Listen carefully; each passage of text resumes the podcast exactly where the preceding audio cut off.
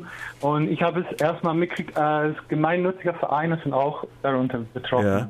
Und als die betroffen war, habe ich dann irgendwas mitgekriegt. Und dann habe ich nachgefragt bei anderen Leuten und dann erfährt man, dass im Prinzip Ja. alle in der Stadt das gekriegt hat. Und es betrifft im Prinzip Kulturveranstaltungen, die nicht, die muss ich, im- hauptsächlich zu der Art Subkultur gehören. Ja. Und im Prinzip, wenn wir nicht etwas dagegen tun, dann werden wir nur Veranstaltungen im Konzerthaus haben oder auf dem Messegelände und sonst.